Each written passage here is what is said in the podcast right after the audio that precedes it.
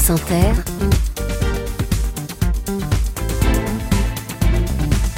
le 7-10. À vous Léa, ce matin vous recevez un réalisateur. Bonjour Thomas Caillé. Bonjour. Merci d'être avec nous ce matin. Si vous étiez un adjectif et un animal, vous seriez quoi euh, un animal, euh, bah, peut-être le, le, cerf. J'aime bien le, le, cerf, il mute tout le temps. Mmh. Euh, et puis euh, adjectif opiniâtre. Enfin, mon, mon, producteur, il dirait têtu, je crois. Ouais. Ouais, c'est l'autre versant. La Fontaine disait sur ses fables Je me sers des animaux pour instruire les hommes. Vous faites pareil? En, tout cas, dans, dans, ce film-là, oui, euh, euh, l'idée c'est de, de poser une loupe, quoi, d'observer euh, dans le détail ce qui se passe dans, dans, l'intimité d'une famille et, dans une société.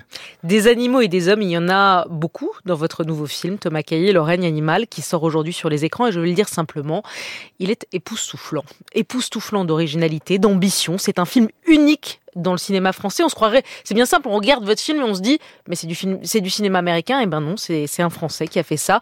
Et je le dis même à ceux qui n'aiment pas le cinéma de genre ou le cinéma fantastique, votre film est scotchant. C'est l'histoire d'un virus qui se propage dans notre société française et qui provoque une étrange mutation génétique pour ceux qui l'attrapent. Il se transforme progressivement en animaux, en morses, en oiseaux, en chiens. Cette maladie frappe une petite famille, celle d'un père, joué par Romain Duris, et de son fils, Paul Kircher. Maman a été atteinte par le virus.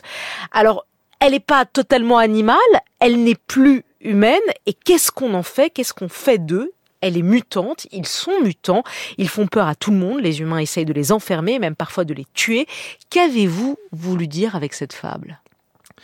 Euh, bah, je crois que ce qui m'a plu euh, dans cette euh, dans cette idée de la transformation, euh, c'est que ça permettait de de, de parler de, de qu'est-ce que ça veut dire euh, transmettre. Il y a beaucoup cette histoire entre un père et un fils dans le dans le film. qu'est-ce que c'est transmettre un monde? Qu'est-ce que c'est léguer un monde, réinventer un monde ensemble? Donc c'est aussi une, une métaphore qui permet de parler de tout simplement du vivre ensemble. Hmm. Ce qui est intéressant, c'est que le film est très réaliste, il est concret. Romain Duris et son fils sont comme nous. Ça pourrait être nous, ils ont les mêmes problèmes. Faut aller bosser, faut aller au lycée. Ils sont bloqués dans les embouteillages, ils font attention à ce qu'ils mangent comme nous. Mais soudainement, il y a un, mutant qui arrive, une, comme ils appellent les bestioles. Et, et, et vous dites, c'est pas, j'ai pas voulu faire un film de loup-garou où les personnages ne se transforment pas en loup-garou euh, en une nuit de pleine lune. Ils, ils mutent progressivement. Progressivement, on voit lentement comment ils deviennent animal. Et au fond, le fantastique, il est là, évidemment, et il est présent dans le film, mais c'est pas la donnée essentielle du film. Non, on tenait beaucoup à ce que cette mutation, elle soit progressive, elle soit la, la plus réaliste possible, euh, parce que ça, ça permet ce truc très troublant euh, d'effacer progressivement cette, cette frontière qui est parfaitement artificielle qu'on a créée nous euh, humains euh, entre entre notre espèce et, et, tout le reste euh, du vivant. Donc il y a un, un, moment, ça pose la question de la différence. À quel moment on n'est plus le semblable de l'autre mmh. Ça peut toucher n'importe qui, un voisin, une collègue de bureau, ses propres enfants. Donc c'est ça qui est, qui est intéressant. C'est clairement un film sur la différence. Que faire de ces êtres étranges, hybrides? Et je trouve que ce qui est intéressant, c'est qu'effectivement, ils ne sont, ce serait été plus facile s'ils se transforment en animaux, point. Sauf qu'ils restent humains, ils sont entre, ils sont entre les deux. Qui est le sauvage? Qui est le civilisé? Vous rebattez les cartes des frontières. Oui, je trouve que souvent euh, dans les dans les films de genre, euh, cette question-là, elle est abordée comme euh, une, une, altérité absolue. On regarde un monstre, on regarde un super héros, c'est c'est très très loin de nous. Il y a toujours une distance et je crois que ça nous rassure aussi sur ce qu'on est. Euh, là, ce qui était intéressant, c'était de brouiller effectivement euh, les, les, pistes et de voir qu'est-ce qui reste d'humanité quand quelqu'un se, se, transforme ou s'éloigne et, et effectivement comment les instincts se réveillent, qu'est-ce que ça change, qu'est-ce que ça dérègle. Hmm. Vous dites que le règne animal est un éloge de la désobéissance. À qui? À quoi? Bah forcément, ces dérèglements, ils posent une question euh, sur de, de l'ordre. Euh, donc il y, y a, une importance dans, dans, dans, le film de ça, et, et, et l'apprentissage que fait le, par exemple, le personnage du père, c'est effectivement celui de désobéir, c'est celui de mettre en, en accord ses, ses, actes et ses paroles.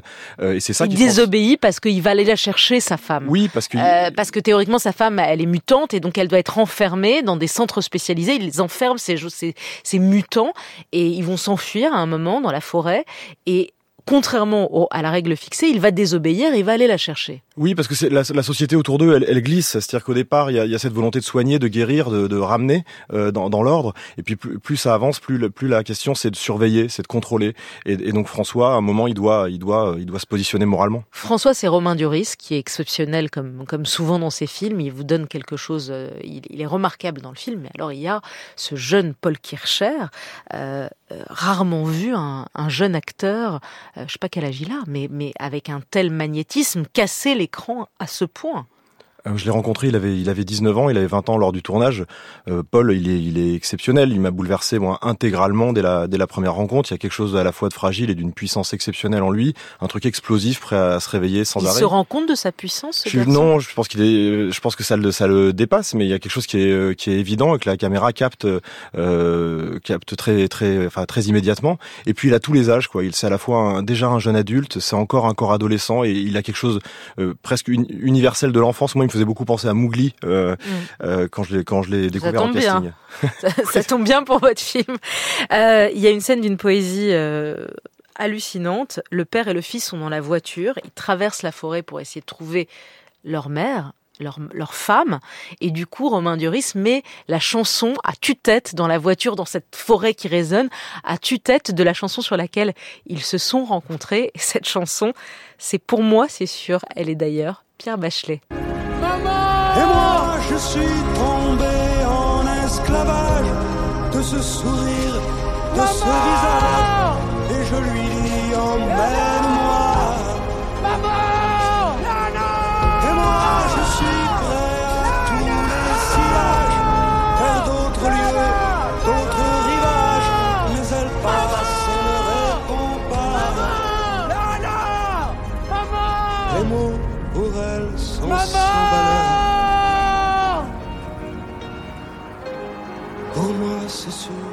Elle est.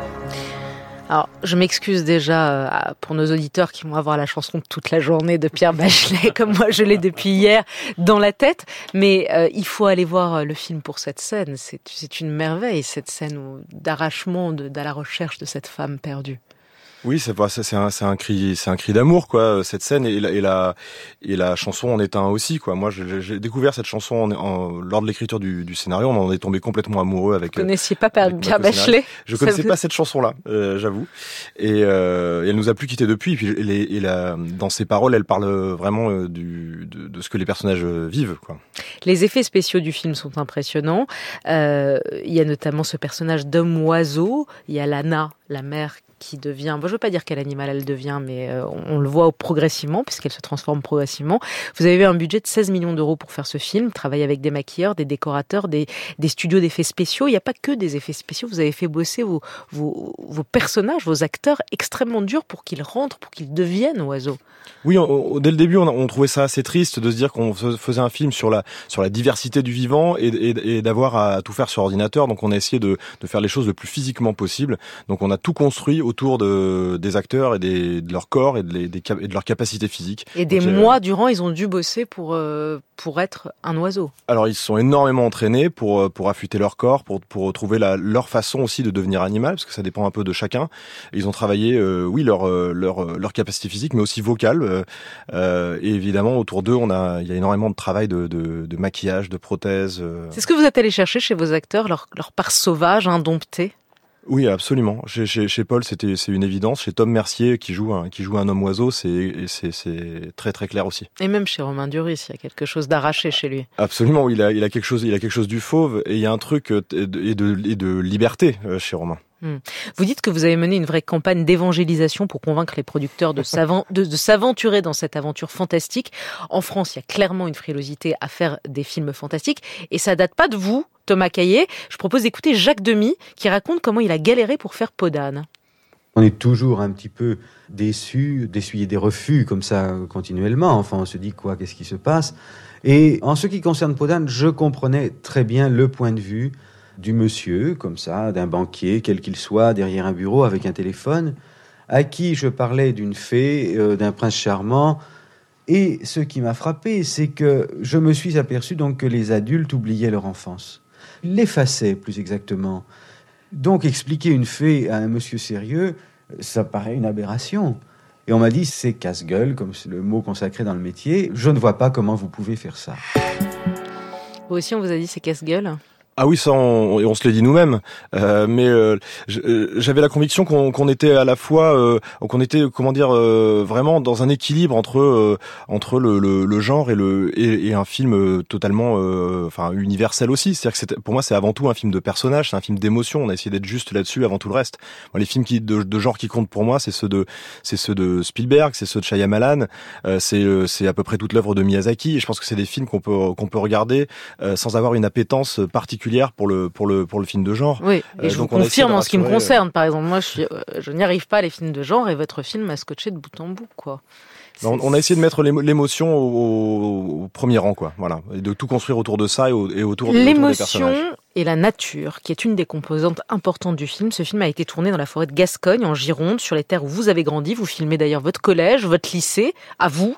Euh, filmer ce territoire était un pilier du, projet, dites-vous, sauf qu'en plein tournage, l'été 2022, les, incendies ravagent la forêt de Gironde, on s'en souvient, c'était il y a un an, et vous êtes obligé de suspendre le tournage. C'est le film dans le film, quoi, l'histoire dans l'histoire qui se passe. Oui, on a commencé le tournage sous sécheresse, on l'a poursuivi sur, euh, sous canicule et on l'a terminé avec les, incendies. On a dû interrompre le tournage. Je suis resté à peu près euh, deux mois seul. Euh, on a dû renvoyer l'équipe. Je suis resté sous une pluie de cendres à chercher des, décors de substitution et, on, il y a eu un petit miracle. Quoi. Je suis tombé sur une forêt qui avait été intouchée depuis le XIIe siècle, donc une forêt une forêt primaire, comme nous racontait Baptiste Morisot à ce, micro. Oui, bah absolument. Une dernière poche, un dernier oasis de, de, de, de système lagunaire et de forêt euh, dans lequel on a, on a tourné euh, le, toute la partie euh, toute la partie forestière du film, qui est, qui est un décor époustouflant, très vivant, quoi. Et qui est la, le vrai décor, cette vraie forêt primaire que vous avez galéré à trouver, que vous avez finalement trouvé, qui date du Moyen Âge, qui n'a pas été touchée par l'homme. Non, absolument. C'était une, une, chance incroyable au milieu de cette, cette grande forêt, qui est une forêt de, de pins plantés. Il y avait voilà cette, cette jungle. Thomas Caillé, vous êtes un jeune réalisateur. Vous avez connu un beau succès il y a 9 ans pour Les Combattants. César du, du meilleur premier film.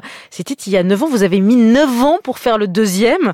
Je sais bien que qui va piano va sono, mais euh, sano, mais mais mais mais mais, mais vous êtes vous êtes un long. Alors le cerf va à 60 km heure, je crois, donc c'est peut-être un fantasme de ma part. Mais non, mais j'ai fait une série entre temps aussi. Le prochain, oui, mais d'accord, mais le prochain, le prochain long métrage, c'est dans 10 ans à peu près? J'aimerais bien accélérer un peu, ouais. Ah, ça a l'air quoi? Vous allez réussir à le faire en 5 ans Allez, 4. Hmm. Votre parcours est assez atypique. Vous avez décidé à 26 ans de quitter votre métier de producteur pour passer le concours de la FEMIS, le concours pour devenir réalisateur, suivant les pas de votre frère qui lui-même avait, avait quitté son travail de professeur de biologie pour faire du cinéma. C'est une affaire de famille. Euh, c'est là aussi, vous êtes un peu un lent en, tout, cas, c'est une génération spontanée. Euh, euh, et, David et, moi, on a on, notre adolescence. Pour moi, elle est assez marquée par par ça, par l'arrivée des, des, des caméscopes, par euh, les essais euh, filmés. On faisait des sketchs, des, des fausses pubs, des clips, des, des pilotes de, de, séries qui ont jamais existé. On s'est beaucoup amusé avec ça. Et puis après, on a eu nos vies. Nos, on a fait des études sérieuses. et, et il a fallu du temps pour pour pour se dire que c'était possible, quoi, que simplement assumer ce truc de, en fait, je vais écrire quoi, je vais raconter des histoires, je vais être artiste, ce qui est pas hyper simple en fait. Comme, Vous l'assumiez pas totalement au début ah, J'ai eu du mal, j'ai eu du mal pendant au début de ma vingtaine et, à 25, 26 ans, c'est devenu une nécessité, donc j'ai arrêté de me poser la question. Ça vous brûle, il fallait produire, il fallait créer. Oui, c'était urgent, oui. Hmm. Euh, dans Les Combattants, il y a cette actrice magnifique que, vous avez mis en scène qui s'appelle Adèle Haenel. Elle a décidé de mettre un terme à sa carrière d'actrice l'année dernière pour dénoncer, je la cite, la complaisance généralisée du métier vis-à-vis -vis des agresseurs sexuels et plus généralement la manière dont ce milieu collabore avec l'ordre mortifère, écocide, raciste du monde tel qu'il est. Ce sont ces mots. Comment vous les avez reçu, vous qui l'avez fait tourner? Eh bien, c'est des, des, mots violents, mais la situation qu'elle décrit euh, est violente elle aussi. Moi, la parole euh, d'Adèle, euh, je l'écoute déjà, euh, et puis je, l'entends, je la comprends, je la respecte. On a après chacun ses façons de de de se de se positionner en fait par rapport à ça. Elle, elle en a fait un geste politique. Moi, les, les thèmes qu'elle aborde, je crois que quelque part ils sont dans mon film. La question du du rapport à l'autre et du rapport à, à la planète dans, la, dans laquelle on vit. J'ai plutôt décidé d'en faire des histoires, mais je respecte son combat. Vous, avez l'impression que le cinéma est en train de changer ces dernières années? Oui, oui, je crois que ça agite beaucoup, euh, euh, en tout cas la jeune génération, que c'est des questions euh, qui, qui, qui sont devenues primordiales, hein, que ce soit que ce soit la question du, du respect de l'autre sur un plateau, ou même de de la dimension écologique des, des tournages. On, on, se pose ces questions-là. Hmm. Donc les choses ont durablement changé à, vos yeux. Moi j'ai l'impression, oui. Question de fin pour finir, vous répondez euh, spontanément, sans trop réfléchir, ça s'appelle les impromptus. C'est vrai que vous gardez tous vos tickets de cinéma depuis vos 16 ans et que vous les triez dans des enveloppes année par année? Euh, Oui, c'est vrai, je fais ça. Vous en avez combien? Ah mais je sais pas, je vais, au- je vais au cinéma de 100 ou 200 fois par an, donc. euh, Ah oui, donc vous avez des milliers de tickets de cinéma à la maison. ma- Maintenant, j'ai un carton avec des enveloppes. C'est un syndrome de Diogène, je pense, précoce. L'apocalypse, ça vous fait peur ou ça vous excite? Euh, ce qui m'excite, c'est l'idée de recommencer. Euh, c'est le, c'est le recommencement du monde. Si vous deviez partir, survivre sur une île déserte, vous avez le droit de partir avec une seule chose, ce serait quoi? Qu'est-ce que ce serait? Mes enfants. Accessoirement. Vous, j'avais dit une chose, mais si vous voulez, on peut considérer que c'est des choses. Désolé de penser à l'essentiel. Vous adorez les comédies et les humoristes. Qui vous fait le plus rire? Votre humoriste préféré? Euh, mon producteur. Ah. Non mais euh, c'est, euh, il comprendra. Lui comprendra. Elon Musk, il vous fascine ou il vous fait peur? Il me fait peur. Philippe Cadix, c'est le plus grand auteur de science-fiction? Euh, je ne sais pas, je suis pas spécialiste euh, du genre. On l'a pas lu. Hitchcock ou Spielberg? Waouh, difficile. Hitchcock quand même. Barbie ou Oppenheimer? Barbie. Star Wars ou Avatar? Star Wars. Les nuls ou les inconnus? Les nuls. Adèle Exarchopoulos ou Adèle Haenel? Impossible de trancher. De quoi vous avez peur? Euh, de la de la nostalgie. Ah, pourquoi? Euh, parce que j'ai l'impression que c'est que c'est un sentiment un peu dangereux et faussé. C'est quoi vos vices? Mes vices, euh, mes vices. Je suis très, je suis, je sais pas, je pense que je suis peut-être un peu obsessionnel. Merci beaucoup Thomas Caillé. Le film s'appelle Le règne animal. Les critiques sont dithyrambiques et c'est Mm. mérité avec Romain Duris et euh, Paul Kircher et Adèle Exarchopoulos. Merci et belle journée à vous. Merci Léa Salamé.